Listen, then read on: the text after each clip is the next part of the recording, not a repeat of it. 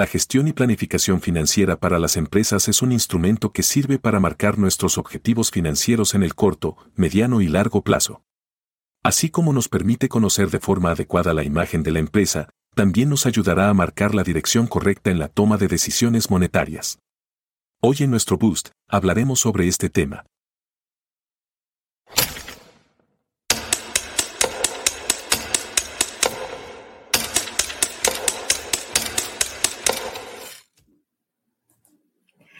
Hola, ¿qué tal? Muy buenos días a todos. Eh, bienvenidos a un nuevo live series de S School of Management, donde durante 21 minutos pues conversamos de temas de tendencia. Hoy vamos, tenemos un boost muy especial. Hoy vamos a hablar de las finanzas, ¿verdad? Y para esto me acompaña José Antonio Bielman, quien cuenta con una amplia experiencia directiva y gerencial en aspectos administrativos, financieros, auditoría interna y contraloría en importantes empresas de alimentos y agroindustria. Actualmente, José Antonio cuenta con estudios de doctorado en investigación de educación, MBA con especialidad en riesgos, máster también en consultoría tributaria y derecho mercantil, de profesión contador público y auditor con diversas certificaciones en normativa ISO y pues contamos con el gran honor que también sea parte del cuerpo docente de ESI School of Management. ¿Qué tal, José Antonio? ¿Cómo está? Buen día, bien, gracias, eh, maestra Claudia. Todo muy bien aquí. Muy contentos de poder participar de este voz y esperemos que, que pues toda nuestra audiencia pueda eh, tener ahí bien claras las, las tendencias, ¿verdad? Que, que, estamos hoy por hoy viviendo, todos los temas emergentes y qué bueno que se dan estos espacios para poder eh, ir eh, aportando conocimiento a nuestros estudiantes y, profesionales. Buenísimo.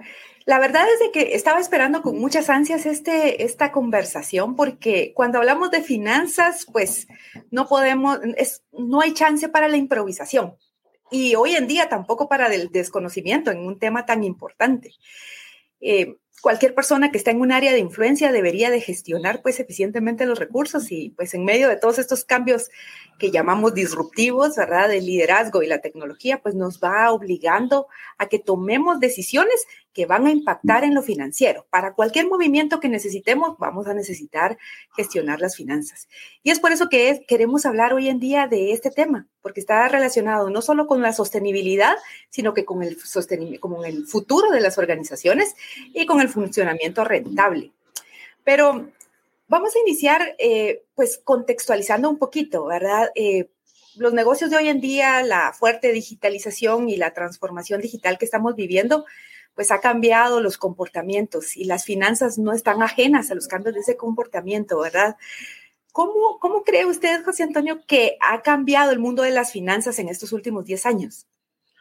Pues eh, realmente ha habido un cambio de, pues de 180, ¿verdad? En los últimos 10 años, porque hace 10 años estábamos con temas de digitalización, de temas electrónicos y hoy por hoy pues ya estamos, ¿verdad? Sobre eh, temas como la inteligencia artificial, ¿verdad? Eh, hablamos de RPA, procesos para procesos rutinarios, eh, hablamos ya de procesadores de lenguaje natural. Entonces, básicamente, hoy por hoy, pues en este mundo disruptivo, complejo, las finanzas al final son la base de, de cualquier toma de decisiones y definitivamente no podemos eh, ver eh, la tecnología como algo opcional, sino debe ser parte integral de un negocio para poder gestionar bien la información y poder tener resultados eh,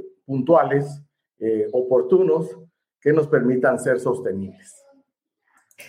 Sí, definitivamente. Y yo creo que eso es algo que es muy importante remarcarlo, ¿verdad? Porque pues las finanzas no son, no son un mundo aparte de lo que está sucediendo al final de cuentas. Cuando, pero hay algo que, que, sucede mucho, ¿verdad? Que cuando hablamos de finanzas vienen como sentimientos encontrados a la gestión. Para muchos en algún momento es hasta sinónimo de preocupaciones, ¿verdad? Y, y pues como vivimos en un mundo en crisis, entonces pues a veces no, encontramos la forma para gestionar eh, de una forma eficiente las, finanzas de una organización. Usted que tiene tanta experiencia en estos temas, ¿qué considera hoy en día que es importante analizar, gestionar pero sobre todo calibrar a, nivel financiero para poder tener una gestión eficiente y para poder alcanzar objetivos? Pues eh, básicamente eh, la información se debe de gestionar. Hoy por hoy eh, la gestión de los datos pues está formando ya profesionales que se dediquen a la arquitectura de, de esa información para que podamos tener información en tiempo real y que ya no nos podamos sorprender de situaciones que, que, pasen, sino que puedan venir. Entonces, la predicción de la información es fundamental para que una organización eh, esté minuto a minuto eh, viendo sus resultados y corrigiendo y gestionando de forma adecuada para el área comercial, ¿verdad? Para el área de logística, para el área productiva. Definitivamente eh, la, información nos mueve y cada acción que tomemos pues va a generar un resultado financiero y, cada vez más esas decisiones tienen que estar fundamentadas basado en un beneficio. Definitivamente. Y yo pienso que eso es algo, ese es un tema extremadamente importante porque muchas veces algunas personas confunden que las decisiones que toman ya sea de gestión humana o de adquisición de un nuevo proveedor, papelería, situaciones que son muy sencillas, no tienen un impacto en las finanzas, ya sea en el corto o en el largo plazo, pero realmente toda decisión que se tome dentro de una organización tiene un impacto financiero, ¿verdad? Y, pues obviamente eh, de ahí se vienen muchos temas que, que, que en algún momento hasta se vuelven crisis, ¿verdad? Pero pues conversábamos en algún momento con algunos de, los expositores en estos boosts que las crisis financieras no, no son eh, como un infarto, ¿verdad? No es algo que suceda de la noche a la mañana, sino que dan esos indicadores que, como bien lo dice usted, ¿verdad? Hay que ir monitoreando con los datos y, que van, pues, eh, se pueden gestionar en el tiempo. ¿Cuáles son los errores más comunes que se viven en la gestión financiera y, por qué nos metemos en problemas cuando estamos gestionando las finanzas? Eso sería algo importante a saber. Bueno, yo creo que lo más importante eh, es planificar. Eh, muchas organizaciones puede que, que, este proceso lo estén haciendo, pero a veces no es eh, en cascada sino que pues en algún momento eh, hay pues obviamente líderes que toman decisiones y esto no, no, no, se traslada en cascada. Entonces no podemos eh, en cierta forma detectar si nuestra planificación financiera es la adecuada. Entonces yo creo que este es eh, para mí uno de los puntos fundamentales. El segundo punto es un debido proceso de rendición de cuentas. En la parte financiera, se tiene que medir tanto sobre, una sobre ejecución como una, eh, pues, eh, una ejecución eh, no planificada adecuadamente, es decir, planificamos menos de lo que, de, planificamos más de lo que teníamos que haber planificado. Entonces yo creo que partiendo de ese punto de vista, si hay una adecuada planificación, tiene que venir la, auto, la automatización y la innovación. Definitivamente, cuando planificamos preveemos situaciones que podemos corregir en el corto plazo y eso nos permite a nosotros pensar ya en una automatización de procesos rutinarios para que la información viaje de forma eh, ágil y obviamente pues se disminuyan costos de operación que las organizaciones pueden utilizar para poder maximizar obviamente la rentabilidad de cada uno de sus procesos eh, o productos que, que realiza, ¿verdad? Entonces, eh, eso para mí, pues, es fundamental, planificar, automatizar. Luego, el tema del fondo de la maniobra. Yo creo que a cualquier financiero le podemos preguntar cuál es el éxito para ser el mejor financiero, tener, tener cash, tener disponibilidad. Porque si no tenemos disponibilidad, ahí es donde comenzamos a tener problemas con nuestros proveedores, con nuestros clientes. Entonces, eh, la gestión oportuna de una buena política relacionada a, las compras y al manejo de la liquidez es un tema que, que no podemos dejar como secundario, ¿verdad? Sin, sin cash, pues los problemas se incrementan, se hacen sobrecostos y luego pues eh, vienen los problemas para las compañías. Luego, pues ah, ya hablábamos de los plazos de cuentas por pagar y cuentas por cobrar, ¿verdad?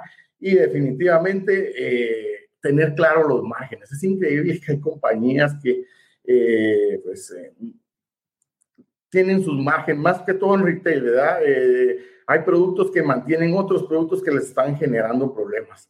Y, y, a veces por no pues tomar decisiones oportunas o por falta de información, pues esta rentabilidad le afecta a la compañía entonces yo pienso que eh, tener bien controlada la parte de planificar, automatizar, gestionar la liquidez o la tesorería, nos va a permitir a nosotros poder tener buenos márgenes y rentabilidad para generar la sostenibilidad que necesitamos eh, hoy por hoy con esta, eh, con esta situación que vivimos de caos, ¿verdad? Y los caos, pues obviamente son necesarios porque a través de un caos se, se, encuentran oportunidades. No hay que verlos como algo que, que, puede ser negativo. Yo un riesgo lo puedo ver negativo y positivo y sacar el mejor provecho, ¿verdad? Y obviamente nos preparamos para lo negativo, pero a veces dejamos por un lado eh, la oportunidad que puede generar este, este caos. Sí, y eso me parece muy interesante porque realmente eh, creo que, que, esa debiese ser la ruta, ¿verdad? Que, que, debiésemos seguir desde el, no quedarnos en la planificación, que creo que eso es algo, uno de los pecadillos que se comete por ahí, ¿verdad? Quedarnos en la planificación sin una medición eficiente, porque todo lo que está en el medio, ¿verdad? La automatización y toda esa gestión del fondo de maniobra y demás, a veces queda como oculto, como en un área gris donde realmente no se ejecuta correctamente, se planifica y, y luego se ven reactivamente los resultados pero realmente todo esto está vinculante, ¿verdad? A muchas otras áreas de negocio que algunas organizaciones tienen y algunas otras no. Por ejemplo, el papel de la auditoría o la gestión de riesgos, que por ejemplo en la banca es muy, es muy usual ver las gestiones de riesgos bien tipificadas, bien ejecutadas, bien establecidas, pero no en todas las organizaciones. Si tuviésemos que, resumirle a nuestra audiencia qué papel debería jugar la auditoría y la gestión de riesgos en una gestión financiera, José Antonio, ¿qué les podríamos compartir? Miren, yo creo que el aporte de, la auditoría interna es el aseguramiento de los objetivos. Nosotros, eh, como auditores internos, pues vamos a velar porque se haga una adecuada gestión de los objetivos y metas que se han establecido. Entonces, el aseguramiento es fundamental para que los directores pues tengan confianza sobre una adecuada gestión que se está realizando. La gestión de riesgos ya no puede ser algo secundario en una organización, porque vemos hoy, pues vivimos, acabamos de pasar un cisne negro, pues todavía lo estamos terminando. El cisne negro, pues eh, realmente no, no, no lo esperábamos de la manera que fuera, inclusive teniendo una adecuada gestión de riesgo, pero imaginémonos, todas esas compañías que no tenían gestión de riesgo seguramente tuvieron problemas. Entonces, eh, la auditoría interna promueve la gestión de riesgos en la compañía y promueve que se alcancen los objetivos de una forma eficiente y eficaz. Entonces, es fundamental que las compañías inviertan en auditoría interna, pero basada en riesgos, ¿verdad? No, a veces eh, tenemos eh, la filosofía de todavía estar viendo eh, procesos rutinarios que no agregan valor, como estar viendo realmente lo que la compañía necesita, que es un adecuado acompañamiento en su aseguramiento y en la gestión de riesgos. Y esto es fundamental basado en el modelo de tres líneas de defensa.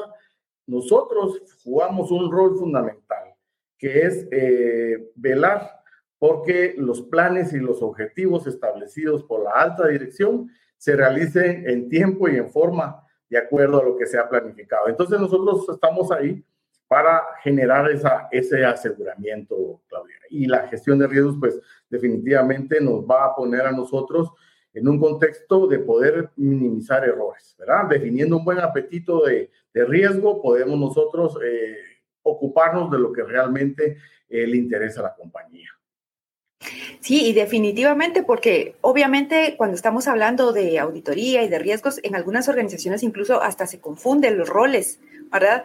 Y si bien es cierto que se está combinado en, las tres líneas de defensa, tienen asignaciones muy específicas que, que vale la pena adentrarse, evaluar y los papeles que, que, cada uno de ellos juega para que el rol que se cumpla en la ejecución sea pues correctamente em, ejecutado y que también sea evidenciable en las, en las juntas directivas o en los consejos de administración, que son los que al final del día van a supervisar los resultados que se están dando integralmente, ¿verdad? Y obviamente, para, eh, esto viene, con, viene apoyado con muchas influencias. La gestión de la auditoría, los riesgos, las finanzas vienen, eh, vienen modelándose de formas diferentes a, través de la influencia que tiene la tecnología en las finanzas. ¿Considera usted, eh, José Antonio, que esta, este nuevo mundo fintech que viene, ¿verdad? Que muchas veces está relacionado con los startups, con estos emprendimientos tecnológicos, ¿verdad? Que vienen con ideas eh, diferentes acerca del uso del dinero, las criptofinanzas, las criptomonedas y todo esto que está alrededor. Puede generar presiones las, las fintech a, cómo estamos utilizando las finanzas en el corto o en el mediano plazo, porque eh, bueno, esta es mi impresión, pero no sé qué, opina usted desde su área de expertise. Ha sido un proceso de adaptación difícil el tema de las finanzas al, uso financiero. ¿Qué, influencia podría generar las fintech en el corto y mediano plazo a las organizaciones o a las personas, verdad? Pues eh, eh, las fintech están cubriendo toda esa parte que el sistema formal financiero no estaba cubriendo. Entonces, eh, vemos que estas compañías comienzan a especializarse en todos los procesos financieros que hay en el mercado financiero. Entonces vemos que hay fintech que se dedican a la seguridad de la información, que se dedican al tema de gestión de créditos, que se dedican al tema de los pagos. Entonces, esta comunidad de, emprendimiento pues está realmente en apogeo. ¿verdad? Realmente estaba viendo yo unos datos ahí, me quedé sorprendido de cómo esto se ha, que, ha crecido, no solo en Guatemala, que ya cuenta con una asociación, sino a nivel latinoamericano, ¿verdad? Que, que pues obviamente esto, para mí, analizándolo, es complemento, Claudia. Yo creo que eh, para las compañías pymes, eh, va a ser una oportunidad para poder tener servicios especializados a un, a un mejor precio. ¿verdad? Que tener, eh, pues obviamente, equipos operativos que de repente, pues, eh, puedan ser más que una carga que un beneficio. Entonces, yo creo que las fichas van a, se especializan en ciertos procesos, van a eh, consolidarse con el sistema financiero, porque tarde o temprano eso va a pasar. Yo creo que tienen una íntima relación, ¿verdad? por la parte formal e informal y la especialización que están dando. O sea, yo creo que las fintech eh, pues, eh, vienen a, crecer, pero para mí se van a terminar eh, integrando con el sistema financiero, ya que pues es algo que no detenemos, pues, o sea, es, la tecnología está disponible, hay profesionales involucrados en esto y esto se está dando a nivel mundial y creo yo que eh, es el crecimiento que vemos en Guatemala es interesante. Hay 41 fintech ya establecidas, están asociados, lo que hace falta ya es un tema formal, regulatorio, para que éstas se sigan desarrollando. Entonces vemos que se van a integrar con el sistema financiero. Sí, entonces esto es un futuro inminente, ¿verdad? Algo que, que realmente me, me, llama mucho la atención es que, bueno, Estamos casi por llegar al final de, este, de esta edición financiera, pero algo que me llama muchísimo la atención es que hemos hablado de diferentes aspectos de negocio y en todos está involucrado las finanzas. No hay un solo elemento en donde pues no se tenga un impacto financiero en la decisión de la tecnología, en el análisis de los datos, en la gestión, en el impacto. Entonces, un profesional de hoy en día debería de ser bastante más integral, ¿verdad? Y debiese bueno, estamos viendo que en los profesionales de hoy en día eh, ese conocimiento transversal a toda la organización está siendo un valor agregado para esos profesionales. En, su conocimiento, ¿cómo debiese prepararse un profesional de hoy? No importa que esté en el área de gestión humana, en el área de operaciones, en donde sea que esté, ¿cómo debiera prepararse para, para poder gestionar financieramente sus decisiones o las decisiones de una compañía? Pues definitivamente pienso que no importando eh, el área de especialización, tiene que tener conocimientos financieros debido a que todas las decisiones están enfocadas en un, en un impacto económico. Entonces, hoy por hoy, eh, los profesionales y, futuros eh, gerentes, tomadores de decisiones, pues la contabilidad es parte de un proceso de toma de decisiones. Y las finanzas es cómo yo puedo hacer más con menos recursos.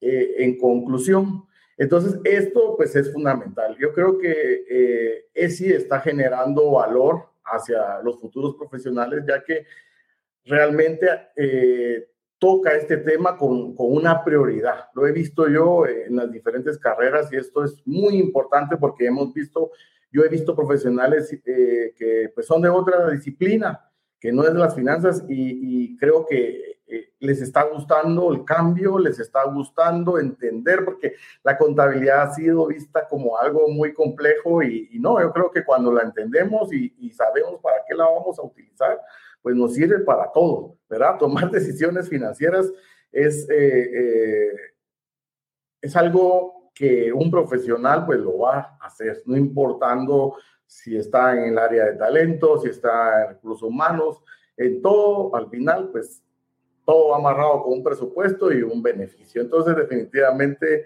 Claudia, eh, la formación financiera es interdisciplinaria y, se tiene que tomar en cuenta, pues, eh, obviamente, en, los pensum, ¿verdad?, que, tengamos en, cualquier eh, carrera universitaria.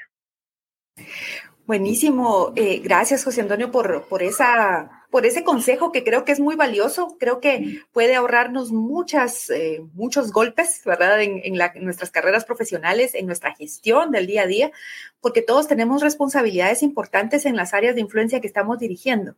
No importa en qué, en qué momentos esté, todo significa una, un indicador financiero eh, o aporta un indicador financiero en un futuro.